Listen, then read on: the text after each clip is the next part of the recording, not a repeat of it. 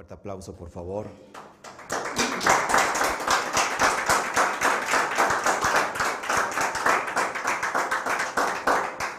Vamos a hablar de secretos bien profundos. ¿Se ha preguntado usted por qué, si existe Dios, hay tanta maldad en el mundo? Pobreza, tristeza, hambre, guerra. ¿Por qué las personas buenas, muy buenas, terminan sufriendo? ¿Se ha preguntado eso? Bueno, si te has preguntado todo eso, vamos a estudiarlo a la luz de la Torá Quédate con nosotros, por favor, dale manita arriba, comparte, deja tu comentario. Más tarde yo voy a abrir el chat y voy a estar con todos ustedes. Pero mientras les decimos a la cuenta de 3, 1, 2, 3. Shabbat Shalom. Shabbat Shalom.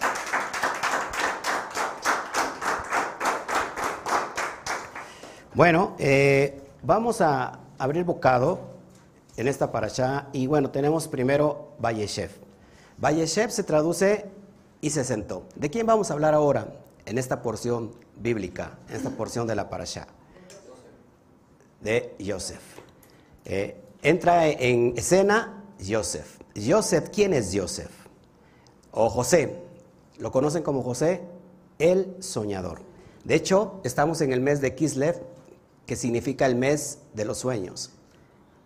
De estos sueños que van a producir milagros. Y estamos transitando la fiesta de Hanukkah, la fiesta de las luces, la fiesta de los milagros.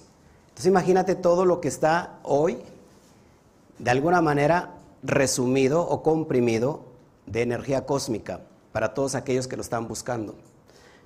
De alguna manera Yeshua decía, porque todo aquel que busca, encuentra. La idea es que no sabemos buscar, por lo cual entonces nunca recibimos, nunca encontramos. Y, los secretos se tienen que buscar. Son las perlas de la vida, lo que, lo que llamamos las perlas de la Torah. ¿Eh? Deuteronomio 29, 29 o de Barín 29, 29 dice que las cosas secretas y ocultas le pertenecen a Dios, a Shem. Mas las reveladas son para nosotros y para nuestros hijos. Así que, amados, hoy vamos a, descubrir y abrir esta porción que para mí es un privilegio hablar de un justo.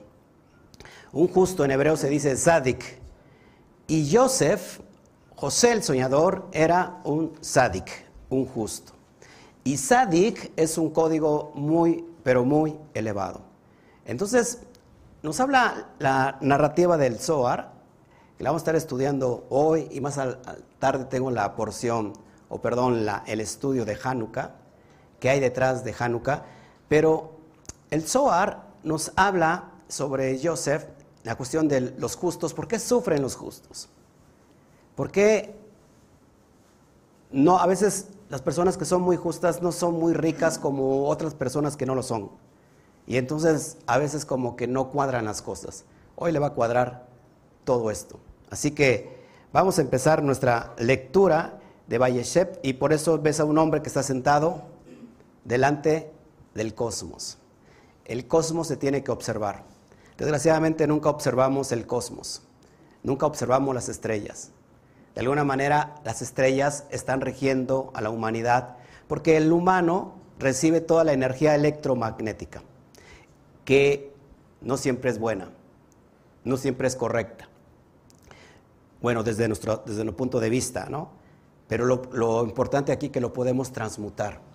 Esa es la, gran importancia. Bueno, se supone que ya leyeron, ustedes hicieron la tarea en casa y la lectura de hoy es en Bereshit o Génesis, capítulo 37, verso 1 al capítulo 40, verso 23. Tengo personas nuevas y me cuesta mucho trabajo hablar eh, de términos que ya conocemos, pero por amor a ellos lo voy a, lo voy a seguir hablando. Pero creo que los temas son muy, aunque son muy profundos, los trato de dar de una forma muy sencilla. Bueno, tengo a Arturo, que es la segunda vez que viene con nosotros. Gracias, Arturo. Nos visita desde el planeta de Orizaba. Baruch Hashem, gracias por tu vida. Y tenemos aquí una Daniela, esa amiguita de Carlita. Qué bueno que estás aquí, Daniela. ¿Eh? También de Orizaba. Oh, ok. Orizaba, Or, Zav. Or significa luz, precisamente vamos a hablar de la luz. Y significa oro. Así que Orizaba podría, podría traducirse como la, la luz de oro, la ciudad de la luz de oro. Baruch Hashem, los que nacieron en Orizaba, somos especiales. ¿eh? los mendocinos no tanto, pero los de Orizaba somos especiales. No es cierto. Bueno, Valleshev significa y se sentó, literalmente se sentó. En, en, tu Biblia dice y se asentó y habitó, pero en realidad en el original dice se sentó. ¿Por qué es importante ver el original? Porque sentarse, escuche, tiene que ver con el aspecto o la acción de estudiar algo. ¿Y qué se estudia? La Torah, la Biblia. Pero no la, la Torah o la Biblia de forma literal, sino que se estudia en el concepto profundo del secreto. ¿Ha escuchado usted la palabra yeshiva o yeshivot? Que significa, ¿qué? Escuelas, escuela. Una escuela, una yeshiva. Bueno, de ahí, de ahí se extrae también este verbo, Vayeshev, de sentarse. Así que ya desde ahorita vamos a ver por qué se sienta Jacob. ¿Y cómo inicia esta porción? Inicia que se sentó Jacob y entonces dio fruto. Y el primero en aparecer ahí es Joseph. Joseph. Y Joseph tenemos el relato que sueña, sueños grandes, le cuenta a sus hermanos, le envidian, le cuenta a sus papás, se enojan y Joseph termina siendo perseguido por sus propios hermanos. Lo, echan, lo quieren matar, lo ven como alguien que se cree mucho. ¿no? Hace dos años hablaba que los sueños no se pueden contar a cualquier persona, porque los sueños van a, a provocar una energía negativa en otras personas que se llama envidia. Los sueños se tienen que contar a personas que amas y que te aman, ¿no? Porque estás poniendo en ellos estos propósitos que de alguna manera el cosmos, el cielo, Dios te reveló. Así que Joseph cuenta los sueños, lo, toman como alguien que se pavonea mucho, que se cree mucho y lo quieren matar. Bueno, terminan echándolo en una cisterna, en un pozo, ¿ok? Y ahí es donde voy a empezar la narrativa. Ya todos conocen la historia, que Joseph fue a Egipto, ¿ok? Pero Egipto, ¿qué representa Egipto? En el sentido del Sot, Egipto no es la tierra en sí, Mitzraim es la parte oscura, la parte baja, la parte inferior, la citra ajra. Es decir, que Joseph representa el alma que va a viajar, va a descender para tener un cuerpo. Y la historia aquí es, o la clave aquí es, que Joseph no se deja engañar por su cuerpo, por la carne, por la carnalidad. Cuando, ¿Cuánto se cree que Joseph es un justo? Cuando cuida su brit, cuando cuida su pacto. ¿Dónde está el brit y el pacto? En la circuncisión. ¿Cuándo lo cuida? Cuando no se mete con la esposa de Potifar. Joseph era una persona bella, extremadamente bella que tú lo veías pasar y le llamaba la atención a mujeres y a hombres. Según diferentes midrashim, dicen que Joseph era hermoso, de hermoso parecer. Era tan hermoso que la esposa de Potifar le gustó y quiso tener una intimidad con él, pero Joseph la rechazó. Es decir, esta historia narra la, la vida que tiene el alma cuando desciende a su cuerpo y evita que su propio cuerpo le gane. La mujer extraña, en este sentido, que es la esposa de Potifar, es la carnalidad, es la citrajra, lo que nosotros llamamos el otro lado. El cuerpo está de alguna manera sintonizado de acuerdo al serpiente. Y digo al serpiente y no a la serpiente, sino al serpiente, porque el serpiente era hombre, era aspecto varón. Y entonces el cuerpo está ligado a la serpiente, por lo cual está impurificado. El cuerpo procesa su propia inteligencia, pero está impurificado por la misma serpiente. Esta es la mujer extraña. Ejemplo, Sansón. En hebreo, Sinsón. Sinsón tuvo una mujer extraña que era Dalila. ¿Qué pasó con Sinsón? Se dejó dominar por Dalila. Dalila lo vendió y terminaron cortándole el cabello. Significa que en este sentido el alma fue débil ante su propio cuerpo. Todo lo que vemos como mujer extraña, ¿no? Todo, todo en las Biblias, como Jezabel, por ejemplo, significa esa mujer extraña que es nuestro propio cuerpo que está viciado todavía con la citragra, con la energía negativa del serpiente. La idea aquí es cómo no dominarnos o no dejarnos dominar por el cuerpo. ¿Me siguen aquí? Entonces Egipto significa la parte inferior, significa esta dimensión, lo físico, y lo físico tiene grandes grande energía. La idea es que estamos capacitados para no dejarnos dominar por lo físico. ¿Me sigue aquí? Toda la narrativa de la Torah es en referencia al alma y al cuerpo. Que quede claro para que vayamos entendiendo todos los conceptos que a veces son muy difíciles, pero cuando lo resumimos a estas dos ideas del alma y el cuerpo, lo va a entender clarísimo. Lo que yo trato de hacer es enseñarles una perspectiva como si nos fuéramos al espacio y viéramos desde arriba, ¿no? Como hace el Google Maps, se ve un lugar, ah, ¿dónde queda? ¿Qué hace? Aleja el mapa, ya te toma la referencia, ah, por aquí queda esto, por aquí queda, o sea, le da un norte, ¿no? Y entonces si estuviéramos en el nivel inferior, nos costaría mucho trabajo ir a un lugar. Bueno, prácticamente esta perspectiva que te estoy enseñando es mirar toda la perspectiva, para que puedas entonces entenderlo de manera muy sencilla. ¿Ok? Entonces, esta sección lo que va a hacer en nosotros nos va a dar a entender las ricas recompensas, dice el Zohar, de estudiar la Torah. Repito, la Torah no de forma literal, porque hay mucha gente que estudia la Torah o que estudia la, Biblia, vaya, que estudia el Antiguo Testamento, y hay unos que ni siquiera lo estudian porque se les hace muy difícil entender cosas que como que no cuadran con este sistema eh, binario de la realidad física. Ahora, entonces, estudiar la Torah como lo estamos estudiando ahora. Estamos sacando las perlas de la Torah. Las perlas que dijo, por ejemplo, Yeshua o Jesús, que no se la echaran a quién? A los cerdos. Esa es una parábola. ¿Qué es el cerdo? No es que van a tirar perlas y los van a tirar a los cerdos porque las van a pisotear. El cerdo es algo impuro. El cerdo tiene que ver con el otro lado, la citragra, ¿okay? la parte negativa.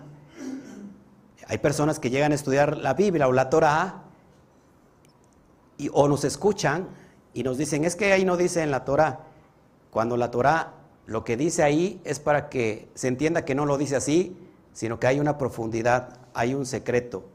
Y estas son las clipot que estamos rompiendo en cada estudio, que son las clipot cáscaras. Repito, para que me vayan entendiendo los nuevos, es como la, cas como la nuez. La nuez no se la traga usted porque se va a ahogar. La nuez la tiene que ¿qué? romper, que quebrar el cascarón y entonces comerse el fruto que está dentro. Este mundo físico está llena de clipot, lleno de cáscaras, que a nuestros ojos se nos ven como algo muy negativo. O sea, nuestra perspectiva es, ah, satanizar lo que no entendemos. En el sentido de satanizar es decir, no, es, esto es malo. O sea, esto que estamos estudiando ahora puede decir alguien, esto es malo. ¿Pero por qué es malo? por el simple hecho de que la persona no lo entiende. Y la idea aquí es romper precisamente esas cáscaras que nos están limitando al mundo físico. Es decir, nosotros podemos ver solamente el 10%. ¿Ha escuchado usted la visión extrasensorial? ¿Sí? ¿Ha escuchado o no? Bueno, lo utilizan diversos países del primer mundo para espiar otras potencias a nivel bélico. ¿Había escuchado esto? Bueno, eso, búsquelo, hay un método que se llama el método, eh, se me olvidó ahorita, a ver si lo, recuerdo. Estaba yo leyendo o escuchando, no sé si escuché a JJ Benítez, ¿han escuchado a JJ Benítez? Bueno, él de alguna manera eh, tomo un curso de visión extrasensorial donde tiene la capacidad de ver el futuro y el pasado. Es una locura. Es una locura para aquellas personas que dicen, no, no, no, eso, eso no existe. Pero para las personas que lo hemos experimentado, entonces decimos, hay, hay algo, hay algo este, de cierto. Método Silva se llama. No estoy diciendo que sea una realidad la forma en que lo, que lo van a integrar y todo. Estoy diciendo que lo que plantean existe, que hay diferentes canales de llegar ahí, por supuesto. Y, desgraciadamente cuando hablo mucho de mí se toma del otro lado como si estuviera yo alardeando y, quizás, este, ¿cómo es la palabra? Pues sí, alardeando, ¿no? En realidad nada que eso. Lo hago con mera, con mera, con mera humildad. Y lo hago con el, con el afán de llevarte a esas dimensiones que a lo mejor tú no conoces y porque tú no lo conoces y, y porque tú no lo crees, lo satanizas y dices, eso no existe y eso es malo. Escuche esto. La visión extrasensorial es una realidad. Lo que pasa es que nosotros no hemos llevado a la capacidad nuestro cerebro, nuestra mente. Escuche. Y no tiene nada que ver, que ver con la santidad, porque usted va a decir, ah, no, no, no, es usted se está sacando esto de la manga. Un día estaba jugando la selección mexicana de fútbol. ¿Ok? Y yo estaba interesado de ver cómo iba a quedar al final porque me estaba yo mordiendo los dedos y iba perdiendo. Y entonces con un gol, con un gol, ganaba, o sea, pasaba a la siguiente. Era un, un partido muy importante, no recuerdo contra qué país, pero yo hice este experimento. Ojo, yo no sabía de la visión extrasensorial, ¿ok? Como una técnica. Lo que hice fue utilizar mi fe. Y entonces estaba yo viendo el partido de fútbol, ¿y qué creen? Y le pedí al Eterno, en ese momento lo que yo determinaba como Dios, que me permitiera ver cómo iba a ser el marcador final. Digo, porque si iba, iba a perder, pues ya me había chocado, ya mejor me paro y me voy. ¿Para qué voy a estar sufriendo? Pero le dije, permíteme ver el futuro. Faltaban 20 minutos por ahí así para terminar el partido. Escuchen, esto es, esto es verdad y lo digo eh, so pena de juicio. 20 minutos faltaba me concentré de tal manera que pasó en mi mente una imagen, una película, donde veía que caía un gol, veía el número de la playera del que lo metía y veía que esa playera era verde. Por lo cual dije, México gana hoy. Yo ya lo había visto aquí en la mente, en la conciencia. Pasó el partido, iban a terminar, terminar, y dije, lo que yo vi fue una locura, fue un invento. ¿Y qué creen? Al último minuto cae el gol y el número que vi era es la persona que lo metió. Y entonces dije, me puse a llorar ahí porque entendí que estamos limitados al 10%. ¿Y por qué estamos limitados al 10%? al, al 10% porque lo hemos querido. Las clipot componen el límite del 10%. O sea que nos estamos perdiendo un 90% de visión espiritual que no vemos, que no logramos ver, no porque no podamos, porque no queremos. Dale un codazo al de junto, dile, ya ves. Cuando yo te decía esto, que vi aquello, tú me dijiste, estás bien loco. ¿No? ¿Me va, me va siguiendo aquí? Entonces, este mundo Escuche, el mundo físico es el mundo del 10%. El mundo físico es el mundo del 10%. Son los límites del 10%. Por lo cual mi cuerpo representa el 10% de una realidad que no alcanzamos a mirar. ¿Me siguen aquí? Es decir, que nosotros estamos construyendo con ese 10% esta realidad. Por lo cual entonces esta realidad pudiera no existir, porque hay un 90% que no vemos que nos puede decir todo lo contrario. No, usted parece que yo quiero que le hable usted de, Walt Disney mejor, del Mickey Mouse, a ver qué hizo. ¿Ok?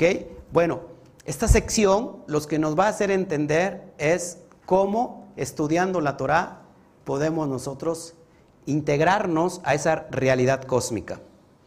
¿Ok? Entonces vamos a ver la cuestión de ¿de qué tiene que ver el, el pozo, el pozo que estaba vacío? ¿Cuál es la aplicación del pasaje? Bueno, que esta sabiduría que vamos a abrir ahora e iluminación nos va a llevar a entender el cableado del universo. Más. Nos va a llevar a, a llevar a entender el cableado de cómo está estructurado el universo. Hay chamanes y chamanas que están más, interesados en que ustedes. Hay chamanes que con poquito intelecto, con un montón de fe, pueden generar órganos de la nada. Pueden operar. No, usted no me está entendiendo. Por eso le digo que, que esos chamanes que no tienen la información de ustedes, lo logran con la sola y sencilla fe. Lo que te estoy hablando es de fe. Que tú no lo quieras creer o no lo puedas creer, ese es tu problema. Pero de que existe, existe. Hace 15 días en México conecté a una persona con mi fe. Es decir, me fui a esa dimensión, ¿no? Que donde no hay tiempo ni espacio o donde el tiempo es todo al mismo tiempo. Presente, futuro, pasado. En solo tiempo.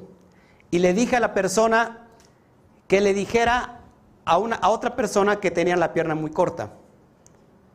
Pusimos este ejemplo, préstenme atención.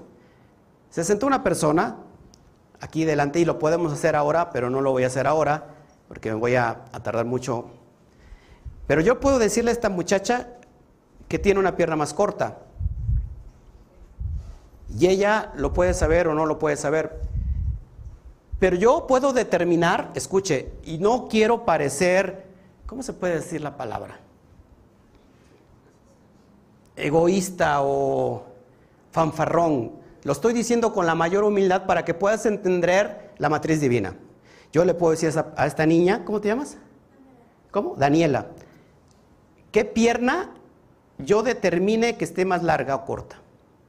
Es decir, yo puedo decir, tu pierna derecha está más larga que la izquierda. Y aunque no esté, va a pasar. O puedo decir, no, la izquierda es más larga que la derecha. Y aunque no esté, puede pasar. Eso lo hago normalmente en mis charlas. No para presumir, para entender un poquito lo que no logramos entender en esta parte física. ¿Me está escuchando?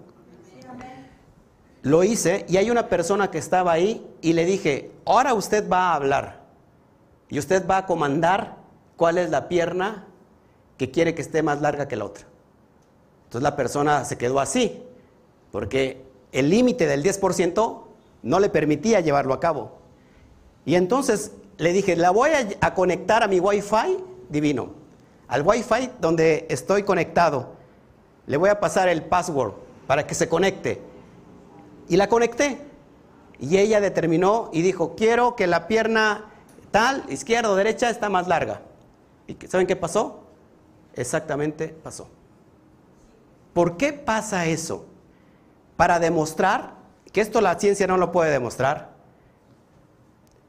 pero pasa para demostrar que hay evidencia sobrenatural, que nuestra fe es un pensamiento vibracional tan alto y poderoso que logra penetrar en lo que la ciencia denomina la matriz divina, la matriz cósmica, lo que nosotros llamamos Dios. ¿Me sigue aquí? Queremos hacer el ejemplo, lo vamos a hacer más tarde. ¿Tienes problemas en tus piernas? No. Ok. Ok. Vamos entonces a desmembrar el capítulo 13 del libro 7 de El Zohar. Hay mucha distracción at- atrás, por favor, por favor, no me distraigan. Estamos hablando de cosas kadosh, santísimas, poderosas, que debería de, parecerle interesante a usted porque venimos a estudiar la Torah. Y los que están del otro lado, por favor, no juzgue, por favor, no tenga prejuicio. ¿Qué es un prejuicio? Juzgar antes de juzgar algo que no conozco por el simple hecho que no lo puedo entender o no lo puedo creer, no significa que no exista. Es decir, tu creencia o no, no limita lo que pasa en los estratos superiores. Es decir, tu creencia o no, no limita a Dios. Tú puedes creer en Dios o no, puedes creer en una energía cósmica o no, pero eso no lo va a limitar. ¿Me sigue aquí? Dice así, y tomaron, bueno, el, capítulo 13 dice, y el pozo estaba vacío no había agua en él. Y vamos a ver cómo el Zohar desprende todos estos secretos. El pozo es en relación a que Joseph es echado en la cisterna, en el pozo. ¿Se acuerda? ¿Qué había en el pozo? Lo dice el Midrash, que había serpientes y había escorpiones. Bueno, no es el tema, porque si no, no voy a terminar. Y bueno, dice así, y lo tomaron y lo arrojaron al pozo y el pozo estaba vacío, no había agua en él, según Bereshit 34, 37, 24 o Génesis 37, 24. Vamos a entender estos conceptos. Dice el Zohar que la ley de Adonai es íntegra, que alegra el alma. Las personas deben esforzarse por estudiar la Torah Dice el Zohar, pues todo lo que todo aquel que se esfuerza en el estudio de la Torah tendrá vida en este mundo y en el mundo por venir. Y será recompensado en ambos mundos. Hay personas que a lo mejor están aquí y su físico no quiere estar aquí. Su físico está durmiendo, está haciendo, ay, otra ya chole. ¿No? Porque lo puedo ver en sus rostros de marcianos extraterrestres inmundos, incircuncisos, filisteos pero la que, lo que lo determinó estar aquí es su alma. A lo mejor usted dice, no sé ni por qué estoy aquí, y a lo mejor ni le entiendo ni papa al pastor, pero su alma está captando absolutamente todo, porque su alma proviene de esos mundos superiores. ¿Ok? Así que el Suar dice, esfuércense en abrir los códigos de la Torah. ¿Qué estamos haciendo ahora? Esforzándonos. Dice, e incluso, escuche, el que se esfuerza pero no se esfuerza como corresponde, y esto no quiero decirlo, pero lo tengo que decir porque lo dice el Zohar, dice incluso el que se esfuerza, pero no se esfuerza como corresponde, hace méritos también para una buena recompensa en este mundo y no es juzgado en el mundo de la verdad. O sea que, híjoles de Dios, hasta ya no, ya no sé ni cómo ayudarles. O sea, ¿se dan cuenta? ¿Eh? de panzazo. Pero lo que hablaba yo hace ocho días, que la ignorancia, es decir, la brujería no respecta la ignorancia. O sea, que la ignorancia eh, no es inmune a la brujería. Por eso debemos esforzarnos, porque creamos méritos. Ay, que lo haga el ROE. Ay, que estudie la porción para mí. Total, yo llego el Shabbat y que me la de peladita y en la boca. Que me la desmenuce. No, tiene usted que buscar y decir, voy a estudiar la porción de esta semana porque cada, cada semana hay un código de vida. Hay una carga energética. Hay un paquete que nos llegó de los cielos y no fue enviado por ni Amazon ni por Mercado Libre, sino fue enviado por los mismísimos ángeles y es para nosotros y es gratuita. Así que ánimo, esfuércese. Sigo leyendo.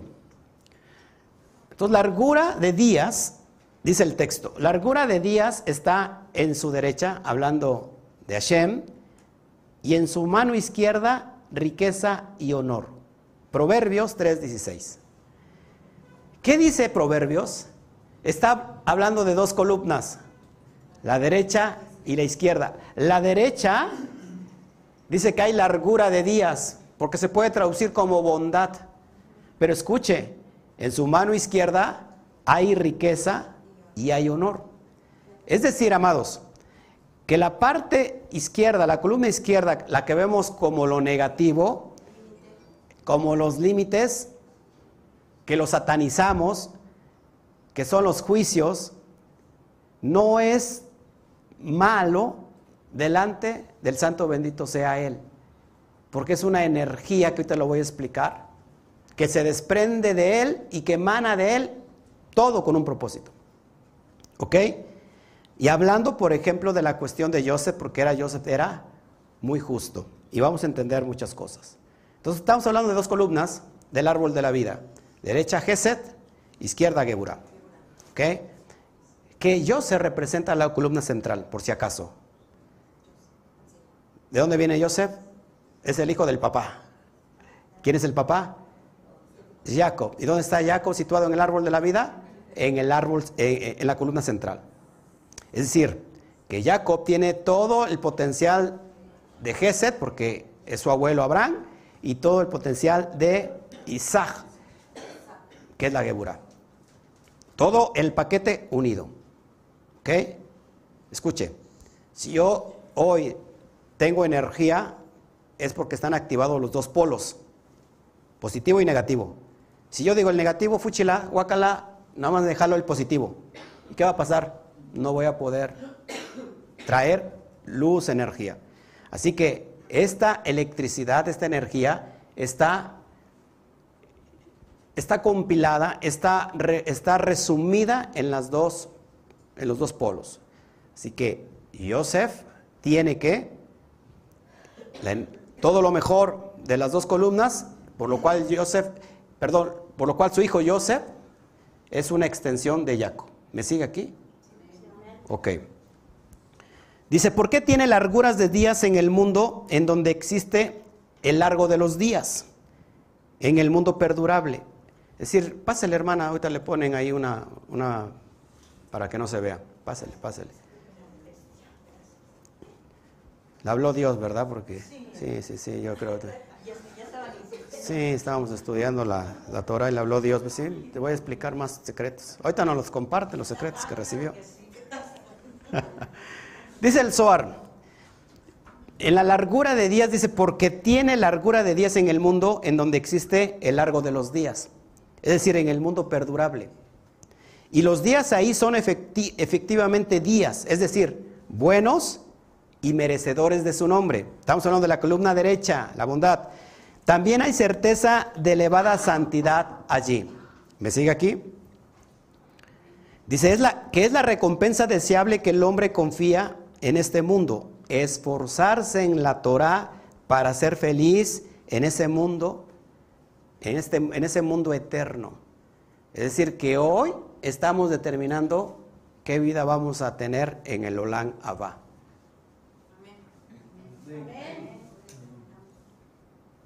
Saben que ustedes son brujos, están en contra de la energía positiva. Escuche. El Olan Abba se empieza a determinar desde acá. ¿Qué significa Olan Abba? El mundo venidero, la otra vida. El Olan Abba se empieza a estructurar en el límite del 10%.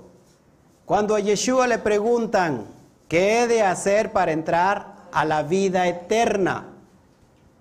Yeshua le dice, guarda los misbot, guarda los mandamientos. Es decir, que guardar los mandamientos, ¿de dónde se extraen los mandamientos? De la Torah, es decir, abrir el secreto, llevarlos por obra, no como un mandato, como una ley, como una carga, sino para abrir su riqueza, llevarlos por obra, nos determina vivir en esta vida ya la vida eterna. Es lo que está diciendo el Zohar. ¿Se das cuenta? Jesús era uno de los más grandes cabalistas, por si acaso. Entonces, lo que dice el Zohar, que los conceptos cabalísticos de la retribución no están basados, escuche, en un creador que reparte penas y recompensas. La luz del creador es una fuerza divina. Lo tengo, lo tengo en la otra, sí. Ok, me regreso. Escuche, los conceptos cabalísticos de la retribución no están basados en un Dios que recompensa y castiga. en un Dios que va a repartir penas y va a repartir recompensas. Eso se nos enseñó. Eso creemos. Por eso no entendemos el mundo de arriba con el límite del mundo de abajo. De acuerdo a nuestra perspectiva, pensamos que Dios nos ha olvidado, que Dios no es bueno, que por qué existe la pobreza, por qué existe el dolor, por qué existe el sufrimiento, por qué los justos terminan muriéndose eh, de cáncer en cama todo un año si toda su vida se portaron bien. ¿Por qué las personas buenas se van primero? Eh, eh, o sea, tienen, en lugar de largura de días, acortan sus días. ¿Por qué todo eso? Bueno, porque este es el concepto que nos ha entregado la perspectiva del límite del 10%. Vamos a estudiarlo desde la perspectiva divina. Es decir, que la luz del Creador es una fuerza divina, escuche, cuyos únicos atributos son el compartir y la benevolencia. La naturaleza de Dios solamente es amor al estado puro. ¿Y qué es amor al estado puro? No es el sentimiento de enamorarse, sino el estado puro de amor es la benevolencia y el dar. Ese es Dios. Ese es el Ein Sof. Esa es su naturaleza. Que en el estado del límite del 10% no lo sepamos mirar como corresponde, ese es otro problema. Y vamos a empezar a abrir muchas cosas. Esto puede ser comparado como una corriente eléctrica. Escuche, por favor, porque aquí vamos a entender y vamos a, dar pasos de gigante en el mundo espiritual. Esto lo saben también los brujos, algunos, y las brujas. Decimos aquí en México, los que no tienen mucho dinero están brujas. Bueno, también algunos lo saben. Ya los ingenieros lo saben, lo saben. Y los doctores lo saben, lo saben. Todos los, del, los presentes y los que nos están oyendo.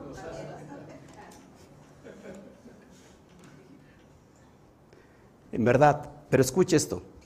Esto puede ser comparado como una corriente eléctrica la, cual puede traer luz a toda una, una ciudad o puede ser destructiva.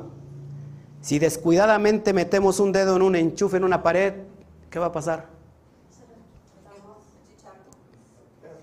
Nuestro propio albedrío determina si hacemos cortocircuito, es decir, recibimos castigo, o si activamos el conector de la luz, ganamos esta recompensa. Este es un pensamiento de el Rab Ashlach del siglo pasado. Esto yo se lo he estado enseñando una y otra vez, que Dios es es una energía, todo aquí es una energía. Hablar de energía y las personas que no lo entienden del otro lado dirán, eso ya no es bueno porque estamos hablando de bendición, pero ya de energía, todo es energía. Todo es todo lo que te rodea es energía. Hay energía renovable. Hay diferentes tipos de energía, pero todo es energía. La misma bendición es una energía porque se va a manifestar en lo físico. ¿Me sigue aquí? Usted ora por una persona y le da una bendición que tiene temperatura y ¿qué espera? Que se le quite la... Eso es lo que espera. Entonces a veces no entendemos que todo aquí es energía. Ahora, determinando eso, es, la energía lleva dos polos, positivo y negativo. Eso es el dar, la benevolencia del santo bendito sea Él. Es decir, Dios está dando a su creación. Esta energía que va a producir todo lo que vemos. Pero tiene dos polos. Yo determino cómo me va en la vida, en pocas palabras. Yo determino si hago cortocircuito y tengo una vida muy fea, pobre, llena de enfermedades. O yo determino activar esa energía para mi vida. Entonces hay personas que, por ejemplo, contestando la, pregunta, ¿por qué hay personas que son buenas? ¿Cuántas personas conocen? Yo, por ejemplo, conocí a mi suegro Mi suegro, una bella persona, no porque ya no esté aquí ni porque esté mi esposa. Digo, hablo del suegro de mi, del papá de mi esposa. Era muy bella persona y terminó de cáncer en el cerebro. No lo pudieron operar porque era en la parte interna. ¿Duró un año? Tres años en cama. Dolor y sufrimiento. Nos moríamos de pena tan solo verlo cómo estaba sufriendo. Un estado casi vegetativo quedó. Y la pregunta del millón, ¿por qué mi suegro terminó así? Cuando nosotros nos habían enseñado que, las personas buenas este, reciben el bien y las malas reciben el mal. Y yo decía, el que tengo como, como vecino es malo, malo, malo, muy malo. Y ahí está. Pero mi suegro que es bueno, bueno, bueno, está muriéndose en vida. No entendía. Hasta que llegué a esta dimensión de la luz del Zohar, de lo revelado. Dice el Zohar, esas personas se les llaman justos, ¿eh? Justos. Dice el Zohar que hay almas que cuando descienden a esta tierra, deciden, escuche, escuche por favor, y se me va a llenar de, de, lágrimas mis ojos, espero que no. Escuchen, que esos justos, cuando descienden y bajan a la tierra, lo hacen y vienen a sufrir para en favor de una generación. De alguna manera, no sé si mi suegro firmó, firmó un, un, un contrato en los cielos, y hoy estamos donde estamos. O sea, mi esposa y yo venimos a esta dimensión. Y hoy, de alguna manera, ustedes tienen esa energía. Es decir, esta, esta generación está recibiendo esta luz. Y no solamente ustedes, sino todos los que están del otro lado. Pregúntese personas muy justas cómo murieron. Se ha preguntado, hay personas que dicen, ah, se está, está enferma, pues es un castigo de Dios. Y, y empezamos a señalar, y eso es horrible. Cuando una persona se enferma, se muere, es un castigo de Dios, como si la persona que estuviera ahí fuera muy santa. ¿No? Como si estuviera ahí este, viviendo en las nubes. ¿No? Seguramente surra diablos, pero se cree muy santa. ¿Cómo terminó la vida de Jesús, por ejemplo? Si nosotros determinamos en esta dimensión que las personas que obran mal, Dios las castiga, entonces, ¿qué méritos hizo Yeshua o Jesús para terminar muriendo de la peor forma que existe? ¿Se ha preguntado eso? ¿Y por qué nunca dijimos, ah, es que murió porque estaba en pecado?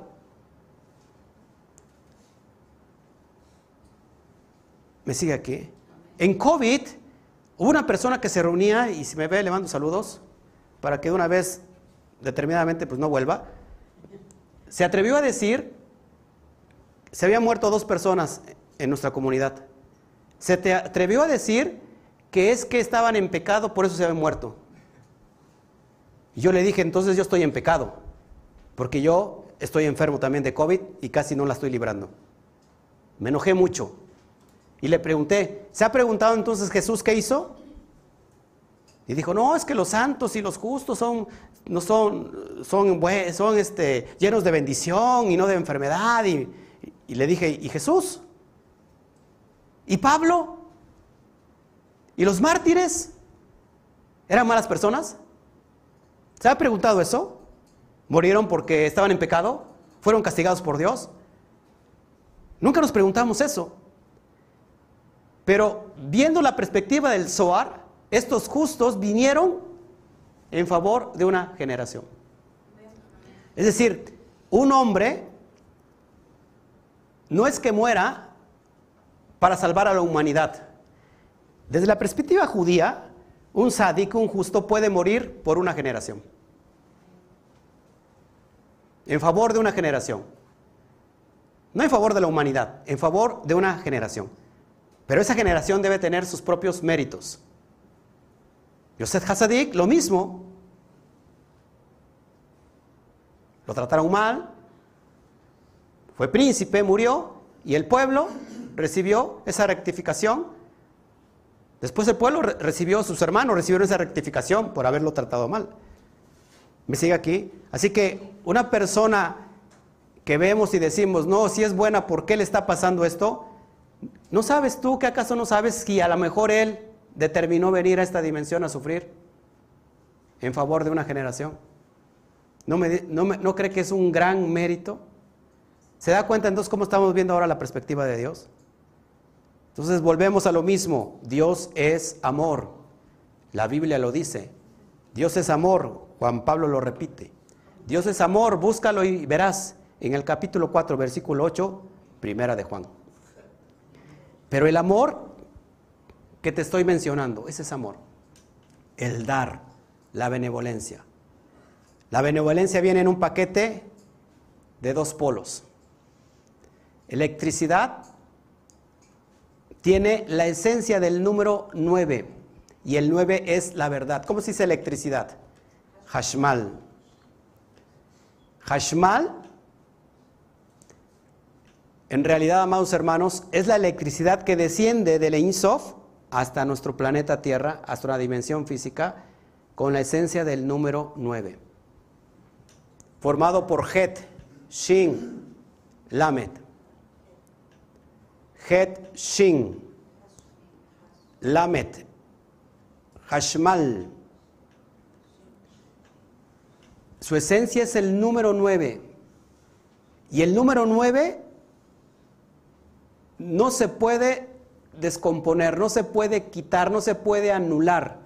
Porque el 9 tú lo multiplicas por cualquier cantidad y el resultado final sumas esos dígitos y siempre te da 9. 9 por 2, 18. 8 más 1, 9. 9 por 3, 27. 7 más 2, 9. Y así sucesivamente. Las, las cifras que le pongas al resultado final lo sumas entre sí y siempre va a determinar el 9. Porque el 9 viene, si esa energía desciende de Dios, ¿quién es Dios? Desde la postura de la, de la, de la Cábala, Ein Sof. Ein Sof se traduce como el infinito. Ein Sof tiene un valor de 207 en gematría. 207. Entre sí, 7 más 2, 9. Así que este, esta electricidad viene de Dios, del valor 9, que es indivisible, que no se puede descomponer, que no se puede descontinuar, no se, no se puede partir, siempre siendo, viene siendo el 9. Si esa energía viene del Ein Sof, que es 9, y esta electricidad vale 9, ¿Qué transporta esa, energía? ¿Qué transporta ese, ese cable de energía? Luz. ¿Y qué cree? Luz tiene un valor de 207. 7 más 2, 9. Wow. ¿Y qué cree? Esa luz es la verdad. Por eso cuando Jesús decía, y la verdad los hará libres, ¿de qué verdad estaba hablando? De esa verdad. Porque la verdad tiene un valor en gematría de 441. 4 más 4 más 1, 9. Es decir, que la verdad también tiene el valor de 9. Uno de los nombres elevados, aparte de el Sof, uno de los nombres con que Dios se revela a Moshe. Lideras al pueblo que yo soy el que seré. En hebreo, Eye Asher Eye. Eye vale 21, multiplicado por otros 21, porque hay dos ahí en esa frase, 21 por 21, 40, 441. 4 más 4 más 1 igual a 9. Esa es la verdad que hay que conocer. Pero la, eh, pero la verdad estamos desverdados. Es decir, no conocemos la verdad. Y entonces juzgamos lo que no sabemos. ¿Me, me está siguiendo lo que es Dios? Dios es algo tan, tan, tan superior, tan infinito que queremos apenas comprenderlo con la capacidad del límite del 10%. ¿Ok? Entonces, uno puede activar esa energía para nuestra vida, para llevarla, recibir esa luz, o bien uno puede hacer cortocircuito. ¿Me sigue aquí? Ahora hay personas que son justas, pero también que tienen todo. Y eso es muy bueno. Porque aquí podemos cambiar el masal. Hermana, denle un codazo al hermano Pollo. Dígale, aquí podemos cambiar el masal. Porque digo masal y está pensando en masa, como es pollo. Masal, ¿qué significa? Destino, suerte. Aquí podemos cambiar el destino. Es decir, que si yo No soy un sadi que no voy a cambiar a una generación, pero yo puedo determinar aquí corregir a lo que vine y, y esperarme, no esperarme a otras vidas, sino aquí mismo decir, voy a corregir mi masal, mi destino, y puedo cambiar mi suerte. ¿Sí? ¿Me sigue aquí? ¿Quieren cambiar su suerte? Ahora, sigue diciendo, ah, no, perdón, es que me, me pasa lo mismo. Y el pozo estaba vacío porque no había agua allí. Es decir, la Torah se le llama agua. Cuando el alma desciende al cuerpo físico, el cuerpo físico viene siendo como la Torah, perdón, como el pozo. ¿Me sigue aquí? Si el pozo está vacío, es decir, la parte física está sin propósito. ¿Un pozo para qué se hizo el pozo? Para almacenar agua. El agua es la Torah. Es decir, estaba vacío porque no había Torah. Agua, en hebreo main, representa la Torah. Conceptos cabalísticos. Yeshua, delante de esa comunidad que estaban festejando las bodas de Canaán, y decide que se, se acaba el vino. Ya no hay vino. Traigan al maestro, al Rab. Y el Rab obra milagros y maravillas y convierte el agua en vino. Y ya, un milagro, wow. Lo que está aludiendo es una metáfora de que el maestro estaba abriendo la Torah, de lo literal pasó al secreto, porque el secreto en hebreo es sot, sot, S-O-D, sot. Sot en gematría tiene un valor de 70. Secreto, 70. Vino en hebreo es yayin y tiene un valor de 70. Es decir, que para el, para el cabalista, inmediatamente el que estudia cábala y los secretos de la Torah entiende que transformar el agua en vino es pasar de la interpretación literal de la Biblia o de la Torah a abrir los secretos. Por eso el maestresala le dijo, has guardado el mejor vino. Y el mejor vino se sirve primero, no al último, que es el mejor vino, lo que estamos hoy haciendo, emborrachándonos de ese vino del secreto. ¿Me sigue aquí? Por esta razón está escrito que quien no se esfuerza en la Torah en este mundo y está sucio con la impureza de este mundo, lo tomaron y lo arrojaron al pozo. Es lo que dice el Zohar.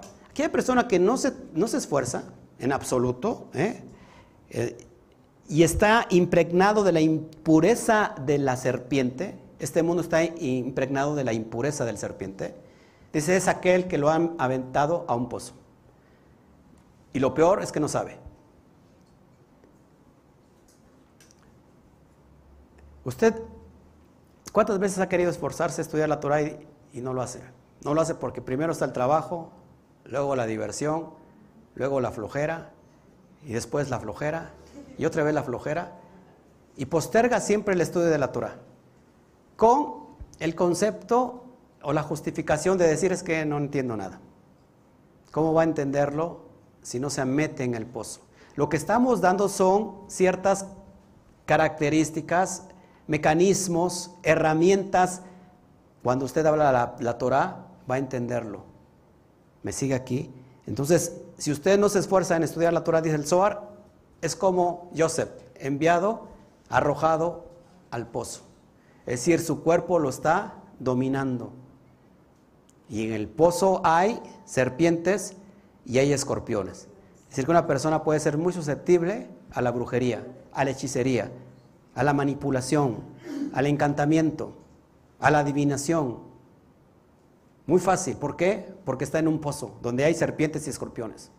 Aquella persona que estudia la Torah no le, hace no le, no le afecta la energía negativa. Porque esa energía negativa es enviada y se transforma en energía positiva.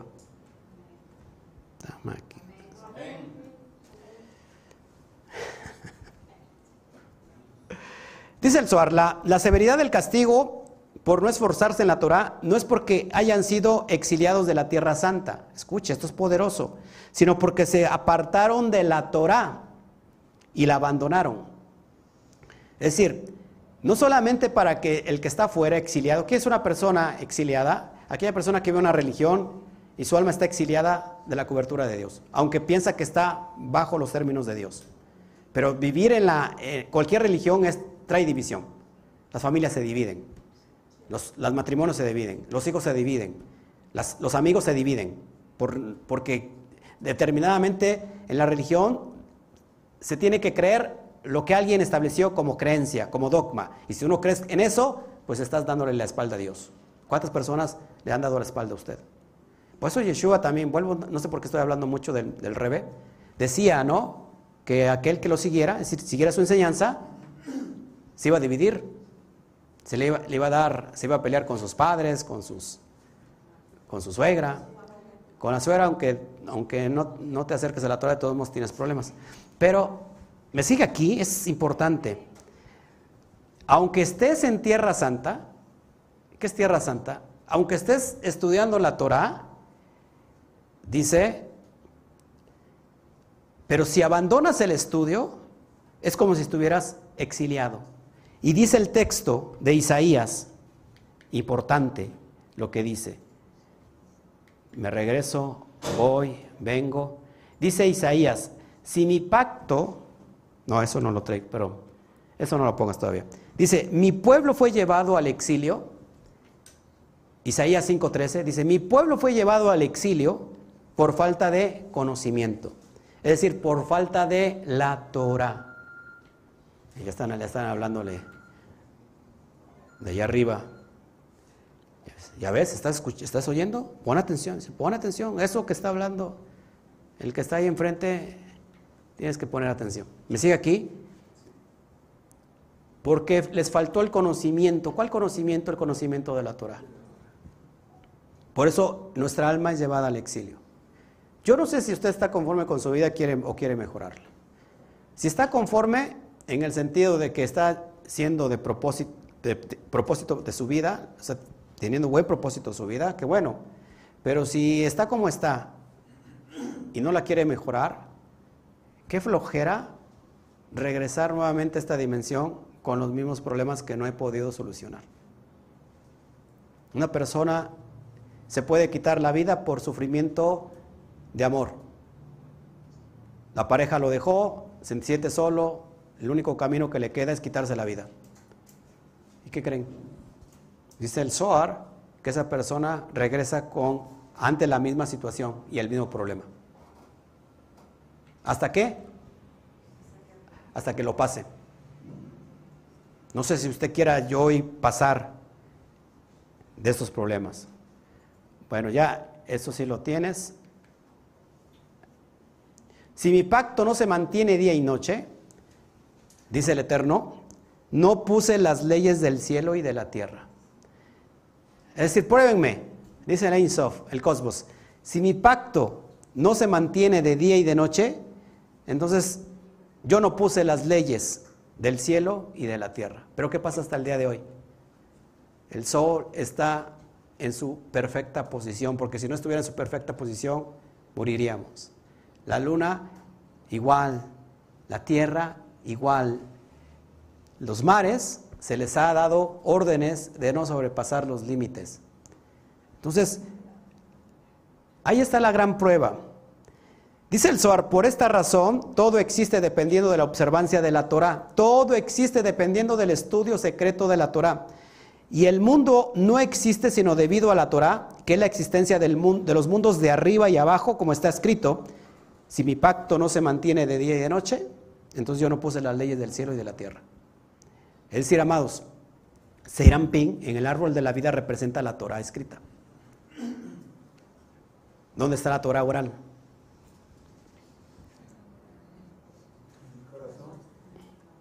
Estamos hablando del árbol de la vida. Si la Torah escrita es Serampín, de Geset hasta Yesod, ¿dónde está la Torah oral? En Malhut. En Malhut está la Torah oral. Es decir, amados, que la Torah escrita, escuche, escuche por favor es el cableado de cómo está estructurado el universo, de cómo está estructurado el software divino. Lo que a muchos científicos les ha costado llegar allá y los que han llegado los han desaparecido.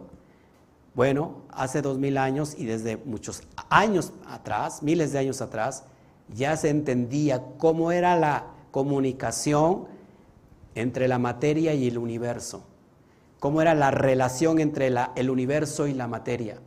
La Torah te presenta todo el cableado de cómo está estructurado el universo. Pero tú ves un cableado y ¿qué haces? Pues ya me dice bolas. Entonces, pero la Torah oral, que es lo que estamos haciendo ahora, te, te dice, este es polo positivo, este es polo negativo, este switch es para esto, este botón es para aquello. Te está demostrando todo cómo está estructurado el universo. ¿Me sigues aquí? La Torah, fíjese, es una copia heliográfica para mostrarnos cómo está cableado el universo, de modo que aprovechemos las fuerzas espirituales de una forma positiva y productiva. Si yo entiendo el mundo espiritual, lo voy a aprovechar a mi manera, a mi beneficio. Pero si yo soy ignorante del mundo espiritual, el mundo espiritual me va a dar hasta por debajo de la lengua. Por eso la Torah oral representa la Malhut está es el se puede decir que en el Sot en el secreto es el Misbeach, el altar donde se sacrificaba el holocausto que es el holocausto olor fragante. Lo que subía delante de Dios como olor fragante está en mi boca. Es Malhut, la Torah oral. Luego, con esta lengua, yo de alguna manera juzgo el secreto, tengo un grave problema. Porque dice Proverbios que en el, poder de la vida y de la muerte está en mi boca, en mi lengua en Malkut. Malkut es la manifestación de la Shejinah de Dios, de la presencia divina. Entonces yo puedo ensuciar la presencia divina con mi boca. El Zohar dice que la Torah escrita es la hija de Dios. O sea, si tú te quieres meter con la hija de Dios,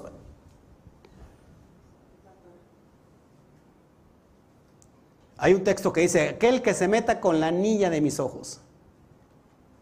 Aquel que se meta con la niña de mis, de mis ojos. Bueno, su hija, del santo bendito sea él, o del cosmos, o del Ein Sof, es la Torah escrita. Pero para eso se necesita la Torah oral, Shebel Pei. La Torah Shebel Pei, que es la tradición, es decir, lo que no está escrito, pero ahora te traigo la interpretación. La interpretación no está escrita. Está escrito los códigos. Pero esos códigos hay que descodificarlos. La descodificación es la Torah oral. Ahora vamos a hablar, por ejemplo, por ejemplo, vamos a hablar de Hanukkah. Una de las fiestas que no está dentro de las Hagin, de las fiestas de del Antiguo Testamento. Y entonces andan ahí hablando, diciendo, son paganos, están dando la, la, espalda a Dios, navideños, incircuncisos, filisteos. No celebrar eso que es pagano. Están hablando algo muy mal porque es la revelación del secreto. Hanukkah no habla de otra cosa sino de la luz al estado puro, la or aganus, la luz escondida, que ahora vamos a hablar de la luz escondida. ¿Me sigue aquí? Entonces cuando yo hablo mal, aparte de que se me puede pudrir el tamal, estoy metiéndome con la hija de Dios, dice el Zohar. no lo digo yo, dice el Zohar. Y con esto voy a terminar. Ok, con esto voy a terminar. Y dice así.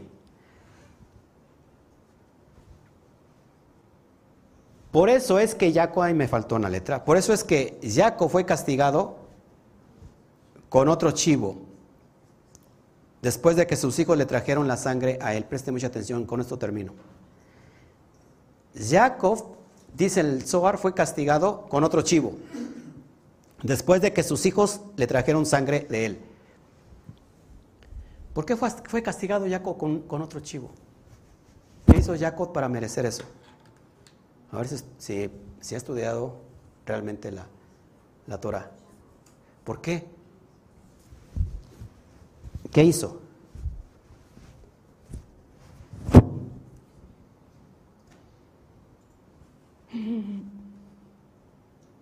Cuando fue a ver a su papá, ¿eh? No, tiene que ver con la primogenitura. Con las pieles de un animal. Escuche, escuche, esto es importante. Jacob actuó como correspondía cuando sacrificó un chivo. Es decir, cuando hizo cuando coció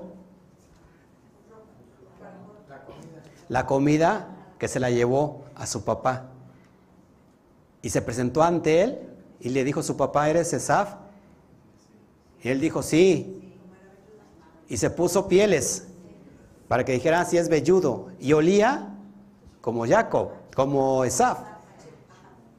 Y le llevó el plato, le preparó un, una comida, un guiso especial. Y dice el Zohar, fíjense, fíjense, con esto voy a terminar. Jacob actuó como correspondía cuando sacrificó un chivo, la parte del juicio duro a su padre. Y con todo eso, debido a que él sacrificó un chivo y debilitó a su padre, por este juicio duro, puesto que ese es su lado, para Isaac también es juicio duro. Por lo tanto, el juicio en el chivo se aferró a él, a Jacob. Por eso es que Jacob fue castigado con otro chivo después de que sus hijos le trajeron la sangre a él. ¿Cómo recibe, cómo recoge Jacob esta energía negativa cuando le dicen que su hijo murió? ¿Murió por qué? Por las garras de un animal. Y su túnica de colores la ensucian con una sangre de un chivo. Y se la llevan a su papá y se la presentan.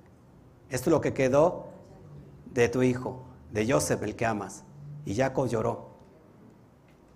¿Cuántos años tenía cuando se perdió?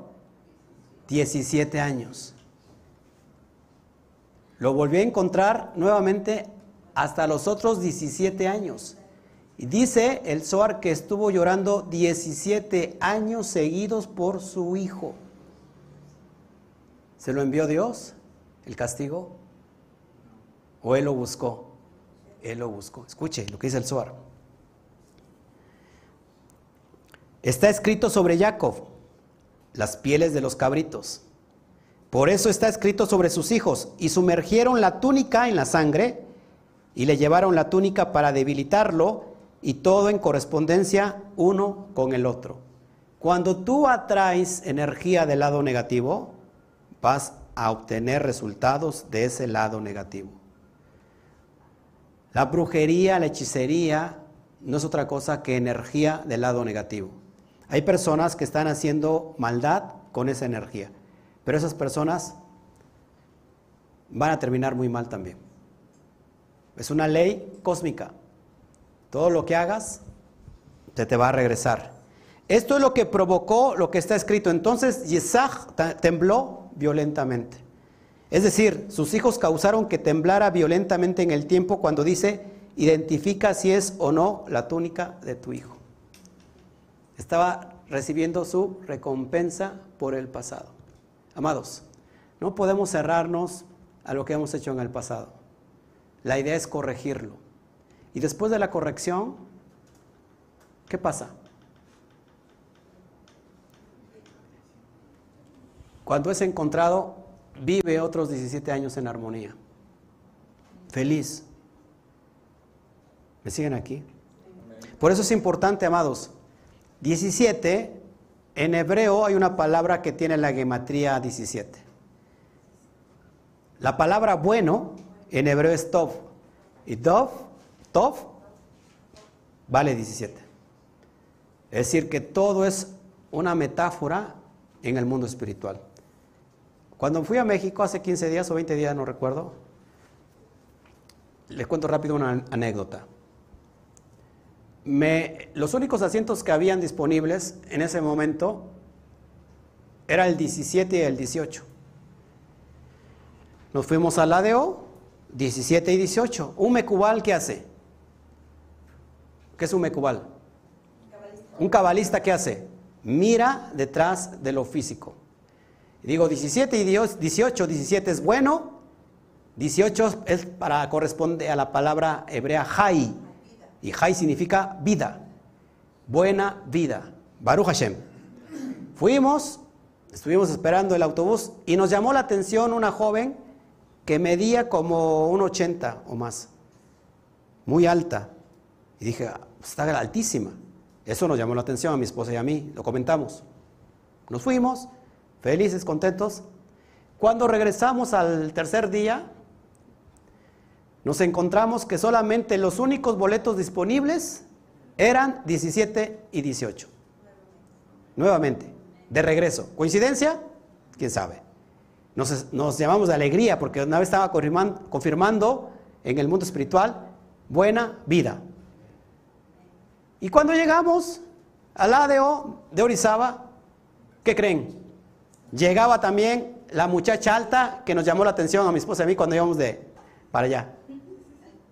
Se fue cuando nos fuimos y regresó cuando nos venimos. A ver, preguntarle si a ella no le pasó lo mismo. Si no fue y regresó en el mismo lugar que se sentó.